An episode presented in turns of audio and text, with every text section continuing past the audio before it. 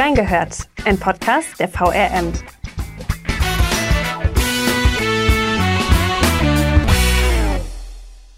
Raub, Gewalt, Mord und Totschlag. Überall gibt es Kriminalfälle, die einem den Magen umdrehen. Und das natürlich auch hier, mitten unter uns in Wiesbaden. Erst am Montag dieser Woche, wenn der Podcast erscheint, wurde im Landgericht Wiesbaden das Urteil über den Familienvater gesprochen, der am Neujahrstag 2021 in Kostheim sein kleines acht Wochen altes Baby Haley tötete. Vor diesen teilweise grauenhaften Themen hat einer keine Angst. Unser ehemaliger Gerichtsreporter Wolfgang Degen. Er schreibt auch über den Kostheimer Fall und war live an allen Prozesstagen dabei. In zwei Folgen erzählt er uns davon. Was er alles erlebt hat? Wir haben reingehört. True Crime. Und das mitten in Wiesbaden. Oft denkt man, oder zumindest geht es mir so, im ganzen Alltagstrott nicht daran, dass Verbrechen näher ist, als man denkt. In diesem Sinne, herzlich willkommen zu einer neuen Folge Reingehört, liebe Zuhörerinnen und Zuhörer. Passend zu unserem heutigen Thema haben wir heute einen ganz besonderen Gast hier, unseren langjährigen Gerichtsreporter Wolfgang Degen. Hallo, Hallo. Wolfgang. Schönen Abend. Wolfgang ist quasi in ganz Wiesbaden bekannt, hat schon ganz viele Gerichtsprozesse begleitet, mit Tätern oder auch mit Opfern und Angehörigen gesprochen und anschließend für den Wiesbadener Kurier darüber geschrieben. Und die Leser und Leserinnen lieben ihn.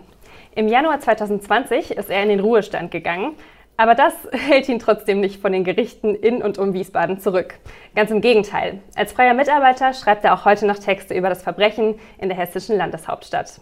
Wolfgang, Du kommst auch heute, soweit ich weiß, direkt aus dem Gericht und die letzten Tage warst du auch schön unterwegs, hast ganz viele Texte für uns abgeliefert. Anstatt dass wir lange drum herum reden, gib uns doch mal einen kleinen Einblick. Mit welchem Fall beschäftigst du dich gerade? Es sind mehrere Fälle, die immer wieder die Arbeit bestimmen. Heute Vormittag war ich in einem Prozess, da ist äh, schwerer sexueller Missbrauch an Kindern angeklagt harte Kost, wenn man sich die Anklage anhört. Der Prozess wird nächste Woche möglicherweise mit der Befragung der Kinder fortgesetzt. Am Montag war das Urteil im Fall des getöteten Babys. Der Vater, der das Kind erstickt hat und auch vor, äh, vorher schwer körperlich misshandelt hat. Auch das nur schwer zu ertragen, wurde ja zu neuneinhalb Jahren Haft verurteilt.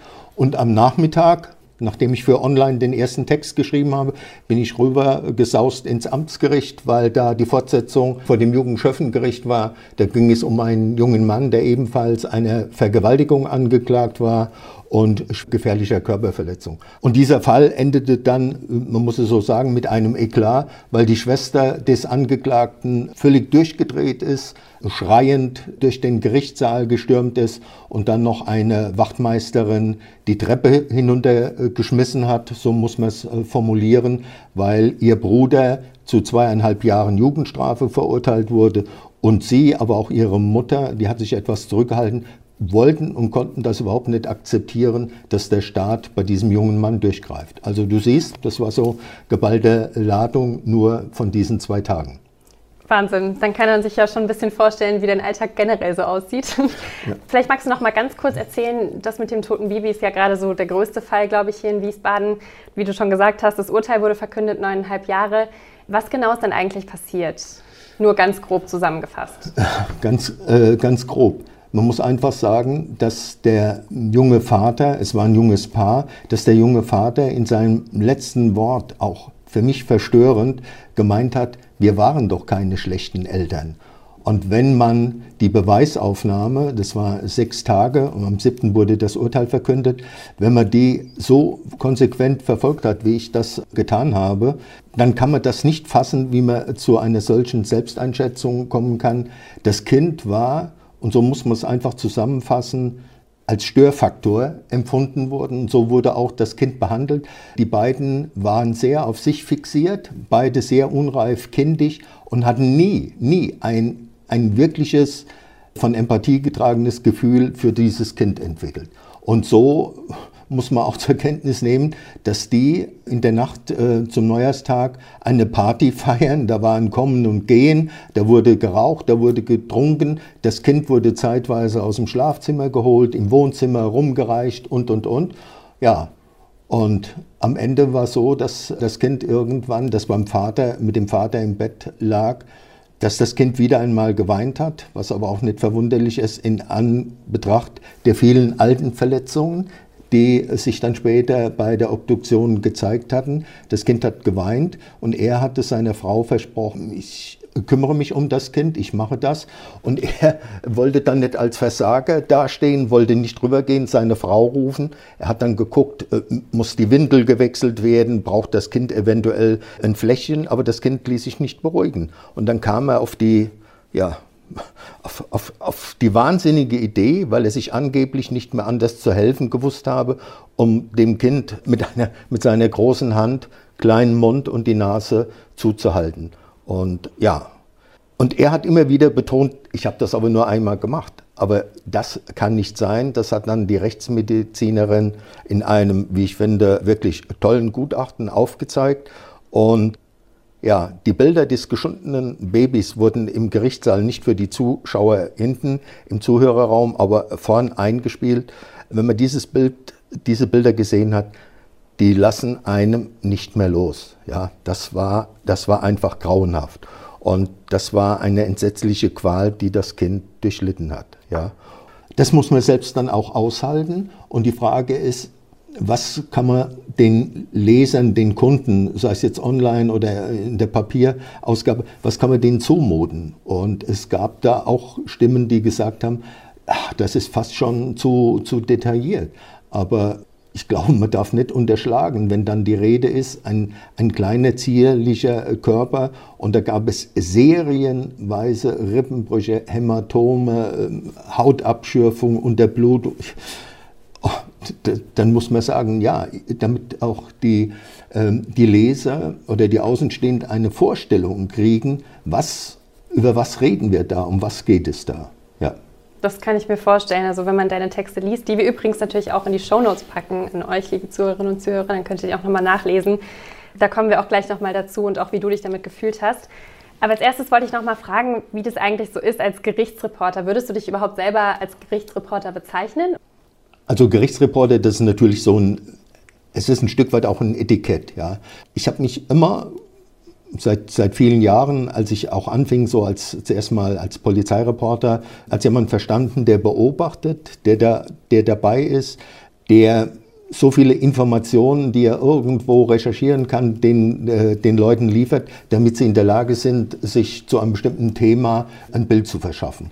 Der Titel äh, Gerichtsreporter, das war nie etwas, was ich mir jetzt irgendwie angeheftet habe, ja, sondern meine Aufgabe habe ich immer als die eines Reporters verstanden, der sich jetzt so schwerpunktmäßig auch auf Gerichtsprozesse konzentriert hat, ja. Ich bin ja auch kein Jurist, ne? weil sehr oft äh, dann so diese Frage kam, ja, verstehen Sie da überhaupt das, was da verhandelt wird? Und äh, nein, ich habe nicht Jura studiert, aber das hat mich nie daran gehindert, glaube ich, maße ich mir jetzt mal an, sozusagen verstehen zu können, wie das abläuft. Aber das muss man wahrscheinlich alles dann recherchieren, um die Texte schreiben zu können, oder? Ja, man darf nie die Scheu haben, seine Lücken, die man da hat, die Wissenslücken, einfach schließen zu lassen. Das heißt, man kann sich selbst informieren, aber ich habe auch immer das Gespräch mit Anwälten, mit Richtern, mit Staatsanwälten, mit Sachverständigen jedweder Art oder auch natürlich mit Polizeibeamten gesucht und habe nachgefragt, habe mir Dinge erklären lassen, weil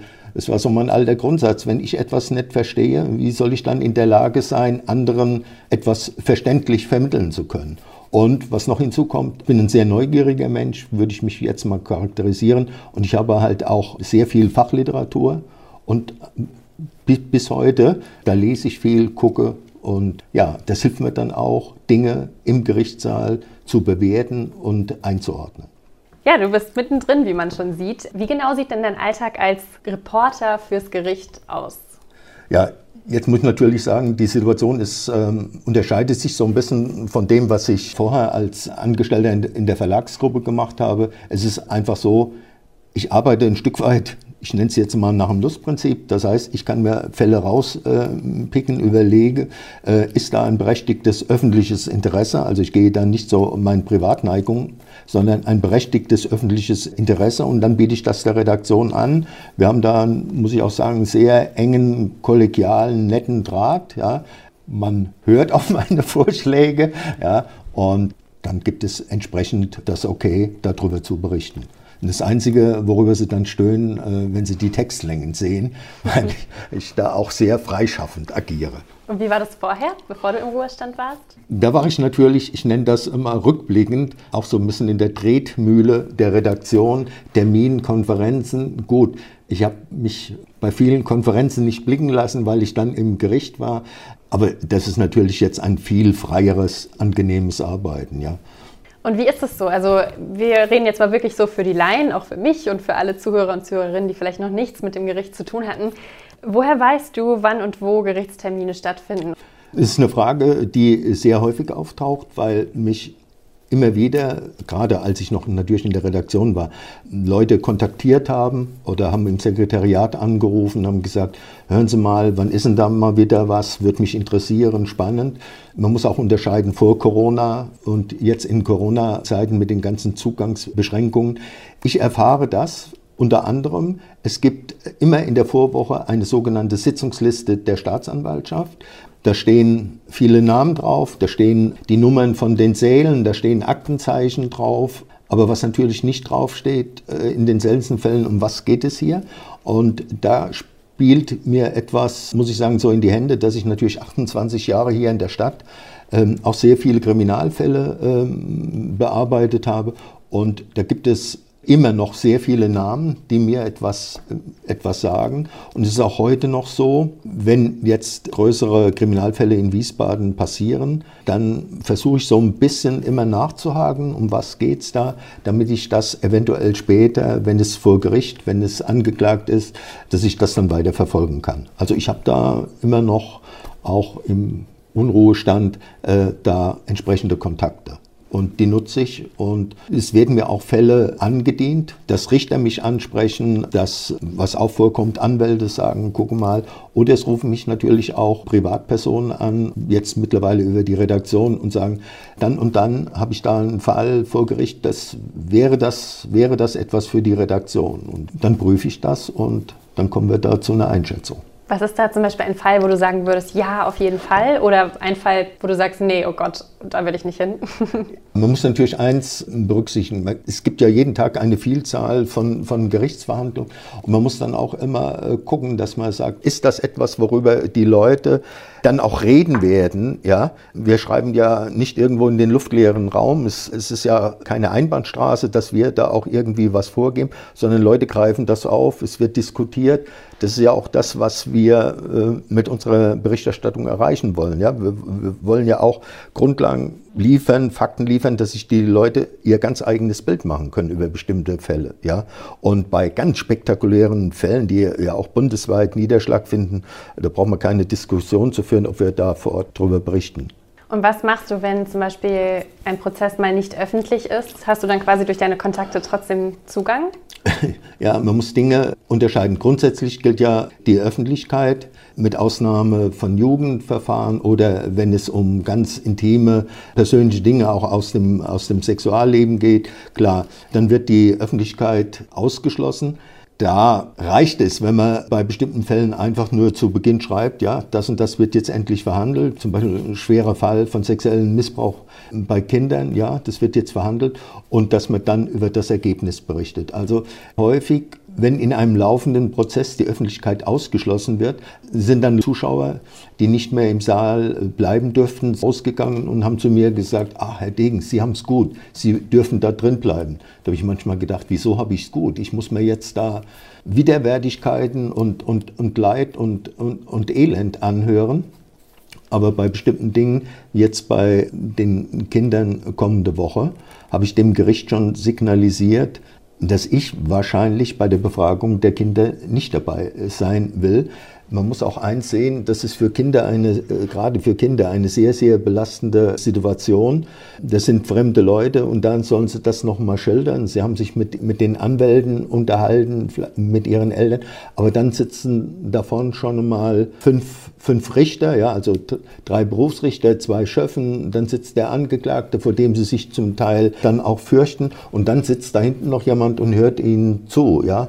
Also das versuche ich nach Möglichkeit dann zu vermeiden. Oh Gott, das ist ganz furchtbar, schon wenn man allein zuhören muss. ich will mir gar nicht vorstellen, wie das ist, aber wie gesagt, darauf kommen wir gleich noch zu sprechen. Äh, mich interessiert, ob du dir das vorgenommen hast. Also war das so, dass du quasi, als du mit deiner Karriere gestartet hast, dir dachtest, boah, ich muss mir jetzt erstmal diese ganzen Beziehungen aufbauen? Oder kam das erst so mit der Zeit von allein? Also ich würde jetzt nicht von Karriere sprechen. Ich habe einfach so, so einen Schwerpunkt für meine, für meine Arbeit gesetzt. Das ist austauschbar. Ob du dich schwerpunktmäßig mit dem Thema Kommunalpolitik befasst, ob du dich mit, mit Wirtschaftsthemen, mit was auch immer befasst. Du, du musst einfach Kontakte aufbauen, du musst auch Vertrauen aufbauen, ja, äh, die, deine Gesprächspartner, die müssen auch dich einschätzen können, die müssen wissen, ja, der ist, äh, ist verlässlich, ja, der ist seriös, der weiß, wie er damit umgeht und man muss sich da auch beweisen und muss dann sagen, ja, okay, ich versuche seriös an Dinge ranzugehen. Und das ist natürlich so, es gibt auch genug kritische Stimmen, die sagen, die, die Berichterstattung, die gefällt uns nicht, der Degen gefällt uns sowieso nicht. Der Degen schreibt zu kommentieren und der Degen macht, also die einen sagen so und die anderen sagen so. Also.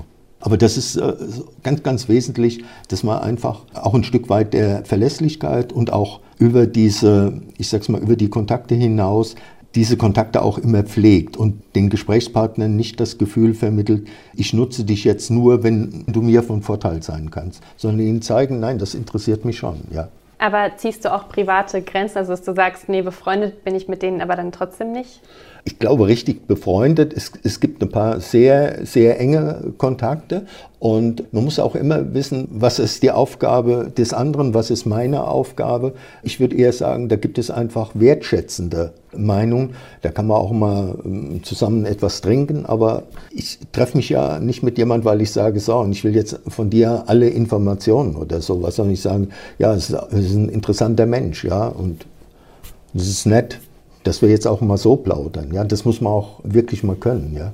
Und wie ist es, wenn du zum Beispiel jetzt im Prozess sitzt? Hast du manchmal das Gefühl, du musst auch mit den Beteiligten reden, also sagen wir mit den Angehörigen oder sowas und versuchst du dir dann irgendwie einen Weg zu bahnen und dann auch noch die anzusprechen oder hast du dann manchmal das Gefühl, du übertrittst da auch irgendwie eine Grenze? Ja, ist eine ganz schwierige Situation, gerade was Angehörige angeht. Bei großen Fällen werden die ja auch konfrontiert mit äh, sehr, sehr vielen Medienanfragen und viele sind dem auch überhaupt aus ihrer fehlenden Erfahrung heraus mit Medien äh, sind sie dem nicht gewachsen. Und was ich über viele, viele Jahre auch immer wieder gemacht habe, sind diese Geschichten mit Angehörigen oder mit Opfern. Und da funktioniert das so klar. Ich als Person war bekannt oder ich habe dann äh, diese Menschen kontaktiert und habe ihnen angeboten, dass sie sich äh, gerne über mich erkundigen dürfen, bei wem auch immer. Und ich habe sie auch nie zu Geschichten gedrängt. Ich habe ihnen immer angeboten. Ich war da auch ehrlich, wenn sie gesagt haben, ja, was wollen sie genau von mir? Und dann habe ich zuweilen gesagt, das weiß ich auch noch nicht. Ich will zuerst mal gucken. Und manche haben sehr spontan Ja gesagt, weil das ihnen auch ein Bedürfnis war, ihre Sicht der Dinge, ihr ganzes Leid zu übermitteln. Und bei anderen, da hat es lange Zeit gebraucht. Und irgendwann haben die sich gemeldet und haben gesagt, hätten sie noch Lust, dass wir uns mal treffen und wir erzählen mal unsere Sichtweise. Ja, ist auch ganz wesentlich, wie geht man in so ein Gespräch dann hinein. Ja, also ich erinnere an eine Situation, da saßen die Eltern vor mir und der ganze Tisch war voller Bilder. Das fing dann an mit Bildern eines Säuglings. Man hat so die ganze Entwicklung ihres, ihres Jungen gesehen und dieser Junge, der wurde totgetreten. Ja? Und, und dann sitzen die Angehörigen da und da können Sie doch nicht mit der schlauen Frage kommen, wie geht es Ihnen denn jetzt? Ja, da muss man sehr viel Zeit mitbringen und bei solchen Terminen habe ich als allererstes die Uhr verschwinden lassen, weil ich nie irgendwie dem, dem Reflex mal nachkommen wollte, auf die Uhr zu gucken, um den zu signalisieren, so, ach, das dauert Ihnen jetzt so lang oder Sie haben noch was anderes vor, sondern ich habe denen immer gesagt, das dauert so lange, wie Sie brauchen, bis Sie mir das erzählt haben, was Ihnen wichtig ist. Und wenn Sie der Meinung sind, das schaffen sie heute nicht, dann sagen sie einfach, wenn ich nochmal bei ihnen vorbeikommen soll. Ja? Und ja, ich glaube, dass wir da auch wirklich sehr, sehr gute Geschichten hatten, die einfach mal die andere Seite, zum Beispiel nach einem Verbrechen, den Lesern vermittelt haben. Ja. Und Gerade nochmal auf das zurückzukommen, dass du gesagt hast, es hat ganz lange gedauert, bis sie sich geöffnet haben oder dann nochmal angefragt haben. Mhm. Würdest du sagen, dass man als Journalist oder Journalistin dann irgendwie auch die Verantwortung hat, auch wenn jemand Nein sagt, immer wieder nachzufragen? Weil das ja irgendwie auch manchmal eine Grenze überschreiten kann. Ich habe, ich kann mich an keinen anderen Fall erinnern, ich habe nie Menschen bedrängt. Ich habe nie Menschen gelockt, sondern ich habe das immer als, als Angebot. Ich habe gesagt, wenn Sie, das, wenn Sie das möchten, dann bin ich bereit. Ja. Mich haben auch Angehörige um Rat gefragt und haben gesagt, der und der Sender will was machen. Und dann habe ich gesagt, ja, Sie müssen sich einfach gut überlegen, was soll Sinn und Zweck des Ganzen sein. Passen Sie auf, dass Sie einfach nicht missbraucht werden. Und in ein paar Fällen war das so, dass die Leute das Gefühl hatten, sie müssen einer breiten Öffentlichkeit etwas mitteilen und stellten dann später fest, nee, wir wurden da nur ein Stück weit schäbig instrumentalisiert. Ja. Also das kam auch vor, dass sie einfach um Rat gefragt haben, gesagt, wir haben jetzt da die und die Anfrage, was würden Sie empfehlen? Da ich gesagt, ja, die Entscheidung kann ich Ihnen nicht abnehmen, aber Sie müssen gucken, was, was wollen Sie? Ja. Und was dann auch ist, äh, solche Gespräche, die sind sehr belastend, weil wenn dann eine Atmosphäre des Vertrauens aufgebaut ist, die Menschen sich öffnen, dann erzählen sie ihnen sehr viele Dinge und bei manchen war es so, die sind plötzlich erschrocken, als seien sie aufgetaucht und haben gesagt, was habe ich Ihnen jetzt die ach du, ja, was machen Sie denn damit? Also das heißt, das ist dann auch ein hohes Maß an Verantwortung, äh, die man dann irgendwie hat. Ich erinnere an einem Fall, hat mir ein Vater erklärt, wie er den Angeklagten, der seinen Sohn getötet hat, wie er den töten will. Ja? Äh, welche Überlegungen er schon angestellt hat, was man da machen kann, wo eine günstige Gelegenheit. Hat mir, hat mir ein Szenario entwickelt, ja. Ist man selbst natürlich sprachlos und versucht dann so ein bisschen gegenzusteuern und zu sagen. Was hast du da gesagt dann? Ich war zuerst mal ein bisschen sprachlos, habe ihn reden lassen, habe gemerkt, äh, das war jetzt nicht irgendwie so eine wilde äh, so eine wilde Fantasie, ja, sondern dieser Mann hatte sich das schon überlegt, wie es funktionieren kann, ja, und später hat er dann gesagt, ja, das war seiner, seiner Verzweiflung, seiner Wut geschuldet, ja, dass er das gemacht hat. Ich habe das in der Berichterstattung überhaupt nicht erwähnt. Ja, ich bin da gar nicht drauf eingegangen, weil ich gesagt habe, ja, ich erkenne gerade auch die emotionale Ausnahmesituation und lass ihn reden, es hilft ihm, ja, aber er hat dann auch später äh, angerufen und hat gesagt, ja, vielen Dank. Ja. Mhm. Also ich war so offen und ich hatte so ein Stück weit die, die Kontrolle verloren. Ja. Das gehört auch dazu. Und dann gibt es Fälle, hm, wenn ich gerade noch sagen darf, da kommst du zurück und kannst schreiben. Ja. Ich erinnere so einen Fall, da war nach einer, vielleicht nach einer Dreiviertelstunde, war eine ganz, ganz lange Geschichte fertig. Und dann gab es andere Fälle, da habe ich mich selbst über, über Wochen gequält, ja, weil ich konnte diese Geschichte, das, was mir die Angehörigen erzählt haben, ich konnte das irgendwie noch nicht so greifen, dass ich gesagt habe, ja, das wird auch jetzt den, den Angehörigen gerecht. Ich hatte viele, viele Informationen, aber ich konnte die nicht irgendwie in, in eine Geschichte bringen, ja. Und wenn du jetzt in so einer Situation steckst, dass dir zum Beispiel Angehörige oder auch der Täter oder wer auch immer dir solche besorgniserregenden Details verraten, ist dann deine Verantwortung, zur Polizei zu gehen und das zu melden? Kleiner Einschub noch, bevor ich äh, hoffentlich äh, die, die Antwort so liefern kann. Mit Tätern führe ich so keine Gespräche, jedenfalls keine Gespräche, die irgendwie dann in einer großen Berichterstattung münden, weil ich einfach sagen, da halte ich mich auch an den Pressekodex, der dann sagt, also bitte keine, keine Plattform äh, bieten. Der Täter oder die Täter äh, als Angeklagter haben ja die Gelegenheit, im Gericht ihre Sicht der Dinge äh, zu schildern. Die dürfen lügen, ohne dass ihnen daraus Nachteile entstehen können. Das, äh, das greife ich auf. So, nochmal auf diesen, diesen Fall äh, zurückkommen. Da hat ein Verteidiger im Prozess einen Artikel des äh, Wiesbadener Kurier vor dem Gericht rumgewedelt und hat gesagt, hier steht genau drin, was die machen wollen. Das hat also der Reporter gewusst und das war Datum, Erscheinungsdatum des Artikels dann und dann müsste man darüber nachdenken, welche Rolle der Reporter gespielt hat und ob man auch nicht den Reporter belangen müsse.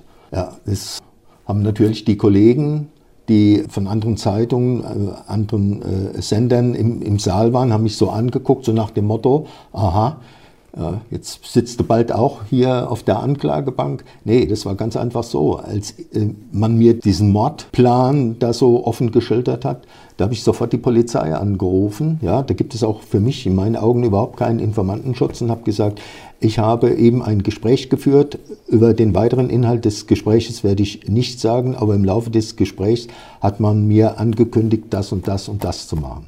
Und dann habe ich gesagt, bitte zu Protokoll geben und ich habe auch äh, hier in der Redaktion damals eine Aktennotiz hinterlegt und habe gesagt, so zu meiner eigenen Absicherung. Und dann ist das, was der Anwalt da groß theatralisch äh, veranstalten wollte, das äh, hatte sich relativ schnell äh, aufgelöst. Ja. Mega interessant. Wie ist es denn heute? Gibt es irgendeinen Unterschied, wie Gerichtsprozesse ablaufen im Vergleich zu früher? Du bist ja schon länger dabei, vielleicht hast du da irgendeinen Unterschied festgestellt? Also hm, schwierige Frage. Aber ich glaube jetzt aus der Rolle des äh, Beobachters heraus, sie werden auch immer aufwendiger. Ja? Es gibt immer mehr wissenschaftliche Möglichkeiten, kriminaltechnische äh, Möglichkeiten. Und das führt natürlich auch dazu, dass man bei der Beweisaufnahme sehr viele äh, sehr viele Gutachten, sehr viele Sachverständige hinterfragt, dass äh, sehr viele, äh, in sehr vielen Fällen auch Psychiaterinnen, Psychiater oder Psychologen da involviert sind. Und das ist insgesamt wirklich sehr, sehr aufwendig gewesen geworden. Und das ist mein Eindruck, dass das unter anderem so ein Unterschied zu früheren Jahren ist. Und es ist natürlich auch, genau wie bei uns, im in der Medienlandschaft. Es ist auch eine andere Generation von Richterinnen, Richtern, Staatsanwälten oder Verteidigern. Das ist auch schon schon spürbar. Also ähm, ich hatte ganz früher auch sehr viele Basta-Richter, nenne ich sie, ja, die also auch einen, ähm, einen, ganz rigiden Verhandlungsstil geführt haben. Also da hat sich auch sehr viel auf Seiten der, der Justiz getan, ja. Ja, dann äh, machen wir eine ganz kurze Pause und kommen zu unserer Rubrik Nachgehört. Nachgehört. Diesmal habe ich ganz kleine Fragen vorbereitet. Und da geht es eben, du hast ja vorhin schon über dein juristisches Wissen gesprochen. Oh. Halbwissen, ähm, ja, Viertelwissen. Es, es, geht darum, dass wir jetzt uns so zusammen vielleicht ein bisschen erarbeiten. Und zwar habe ich sozusagen ein paar Paragraphen mir rausgepickt oh, aus nee. dem Strafgesetzbuch. Nee. und genau, damit testen wir dein Strafgesetzbuchwissen und gucken, dass die Zuhörer und Zuhörerinnen vielleicht auch was dazulernen können. Genau, die erste Frage ist, es gibt ja Totschlag und es gibt Mord im hm. Strafgesetzbuch. Und du hast mit beiden sicherlich schon viel zu tun gehabt, also hm. mit deiner Arbeit im Zusammenhang. Der Unterschied ist, dass für Mord eines der Mordmerkmale erfüllt sein muss.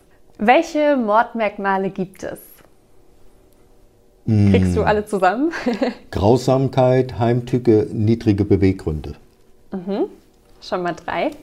Drei? Es fehlen noch ein paar.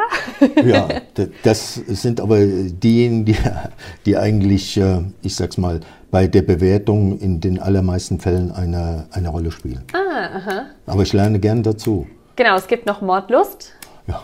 Befriedigung des Geschlechtstriebs, ja. dann Habgier, gemeingefährliche Mittel und das letzte ist Ermöglichungs- bzw. Verdeckungsabsicht. Hast du das Gefühl, die kommen echt äh, weniger vor?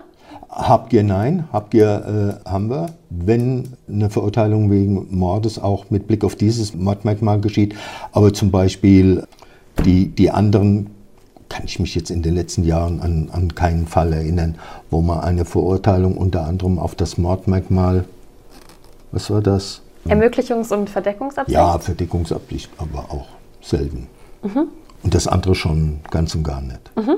Kann ich mir vorstellen. Ich kann auch noch mal den Paragraphen vorlesen. Das ist der Paragraph 211 nein, nein, ja, ja. Absatz 2. Ja, okay. Wenn ich das gewusst hätte, hätte ich natürlich einen kleinen Kommentar mitgebracht, um hier Ach, glänzen zu können. Alles gut, gar kein Problem. Genau, Absatz 2. Mörder ist, wer aus Mordlos zur Befriedigung ja. des Geschlechtstriebs, aus Habgier ja. oder sonst aus niedrigen Beweggründen, heimtückisch oder grausam oder mit gemeingefährlichen Mitteln ja.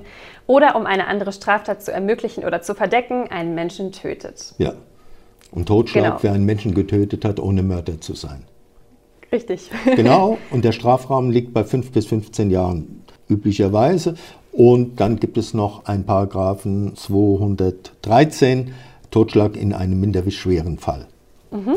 Ah, Siehst ja, du, ja. du hast doch mehr drauf, was na, na, also ich, es wird jetzt schon ja, examiniert. Zweite Frage, was ist eigentlich Notwehr? Notwehr. Mhm. Notwehr wird sehr häufig reklamiert, eine Notwehrsituation oder dass derjenige im Glauben war, sich nicht mehr anders wehren zu können. Er hat dann zugestochen, zugeschlagen oder sogar geschossen und selbst der Griff zum Messer kann, wenn dann landläufig der Meinung ist, äh, der hat den aber jetzt erstochen, das ist äh, Totschlag oder draußen am Stammtisch wird dann äh, schnell gebrüllt, das war doch jetzt Mord. Und dann kann es durchaus sein, dass das Gericht eine Notwehrsituation annimmt. Äh, wir hatten jüngst so einen Fall, spielte im Drogenmilieu. Drei junge Männer aus dem Rheingau-Taunus-Kreis waren in Wiesbaden, haben Drogen gekauft und auf dem Heimweg nachts soll es, es war nicht anders, äh, was anderes war nicht zu, zu beweisen, dazu gekommen sein, dass zwei der jungen Männer ihren Kumpel berauben, ihm das Bargeld und die besorgten Drogen abnehmen wollen. Und er hat dann dem einen, glaube ich, ins Bein und äh, in, den, in den Fuß geschossen, dem anderen hinterhergefeuert, ihn nicht getroffen. Er wurde freigesprochen, weil das Gericht nach einer langen Beweisaufnahme angenommen hat, ja, es könnte diese, diese Notwehrsituation, wie von ihm geschildert, gegeben haben. Was ihm in die Hände spielte, muss ich sagen, dass die beiden anderen keine Aussage gemacht haben. Der eine, der angeschossen wurde, war noch nicht einmal zum Prozess erschienen. Ja? Wir hatten auch vor vielen Jahren hier einen Fall an der Fachhochschule. Da wurde ein junger Mann angegangen. Er war zusammen mit seinem Begleiter unterwegs. Die Gegenseite war körperlich bei weitem überlegen, war auch darauf aus, die Angegriffenen mehr oder weniger zu demütigen und niederzuschlagen. Und dann hat er, weil sein Kumpel schon schwer verletzt durch Schläge und Tritte am Boden lag und er auch angegriffen wurde, hat er so ein Teppichmesser gezogen und wollte dem Angreifer eigentlich nur, wie er sagte, einen Stich in den Hintern versetzen, um ihn zu stoppen. Er hat aber dann eine, eine Ader getroffen und der ist verblutet innerhalb von wenigen Metern. Wurde zuerst verurteilt und in letzter Instanz wurde erkannt, dass es eine Notwehrsituation gegeben haben könnte. Mhm. Also ist auch der Griff zum Messer unter bestimmten Situationen ist zulässig. Notwehr. Das hast du sehr gut ausgeführt. Ich finde es wahnsinnig, dass, du, dass Die Juristen wieder, werden sich totlachen. nee, wirklich. Also, dass du auch immer wieder so viele Beispiele hast, finde ich sehr beeindruckend. Genau, es handelt sich um Paragraph 32 im Strafgesetzbuch Notwehr. Wer eine Tat begeht, die durch Notwehr geboten ist, handelt nicht rechtswidrig. Absatz 2. Notwehr ist die Verteidigung, die erforderlich ist, um einen gegenwärtigen rechtswidrigen Angriff von sich oder einem anderen abzuwenden. Ja. Und da wird normalerweise im Gericht, soweit ich weiß, zum Beispiel die Gegenwärtigkeit oder die Rechtswidrigkeit nochmal komplett durch durchgeprüft, geschaut, okay, war das jetzt wirklich notwendig, dass er sich verteidigt hat, um sein Leben zu schützen oder sowas? Es, es geht immer auch um die Frage, gab es ein milderes Mittel? War genau. ihm das in der Situation möglich? Mhm. Und äh, dann muss man einfach sagen, das sind ja immer ganz einzelfallspezifische Konstellationen, ja. muss man sagen. In dieser Situation ist das nun mal so. Und da fassen sich äh, die Menschen an den Kopf und sagen dann, ja, wieso kann das Notwehr sein? Ja, aber es ist einfach im juristischen Sinne. Äh, und ich habe diese Beispiele erwähnt, aber es gibt in der Tat äh, noch mehr Situationen und dann muss man sagen, ist nachvollziehbar, wenn man in einer Beweisaufnahme dann auch erlebt, was kann an ganz konkreter Situation geschildert und bewiesen werden. Ja.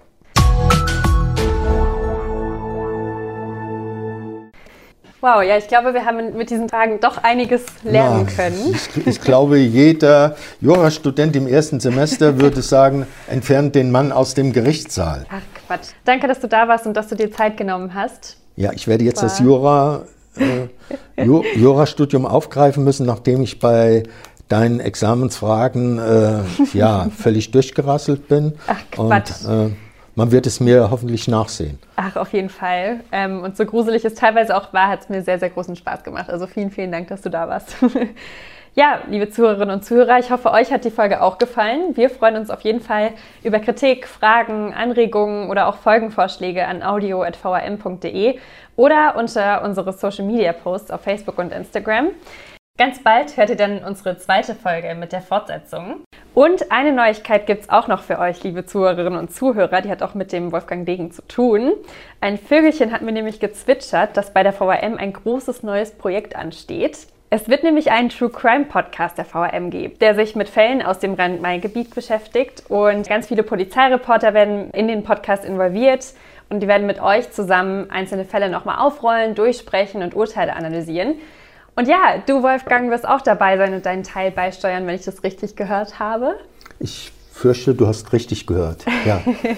Wir sind auf jeden Fall sehr gespannt und ich freue mich sehr auf die neuen Folgen und auch auf die Folgen, wo du dann dabei bist. Und ich freue mich aber auch auf nächste Woche, auf die neue Folge reingehört. Da ist nämlich die Lea Hellbach wieder dabei und wird mit der Birgit Emnit über den Abo-Skandal und den aktuellen Stand sprechen. Also schaltet unbedingt ein. Ich glaube, das wird sehr spannend und auch richtig gut. Ja, und bis dahin wünsche ich euch noch einen sehr, sehr schönen Tag und bis bald. Tschüss. Tschüss.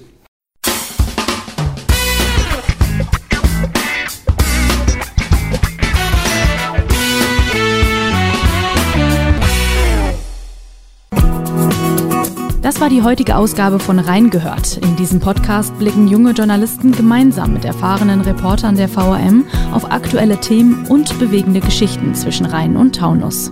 Ihr wollt noch mehr spannende Geschichten, Reportagen und News aus eurer Region? Dann probiert doch einfach mal unser Plus-Angebot aus. Einfach reinklicken unter vrm-abo.de slash podcast. Ein Angebot der VRM.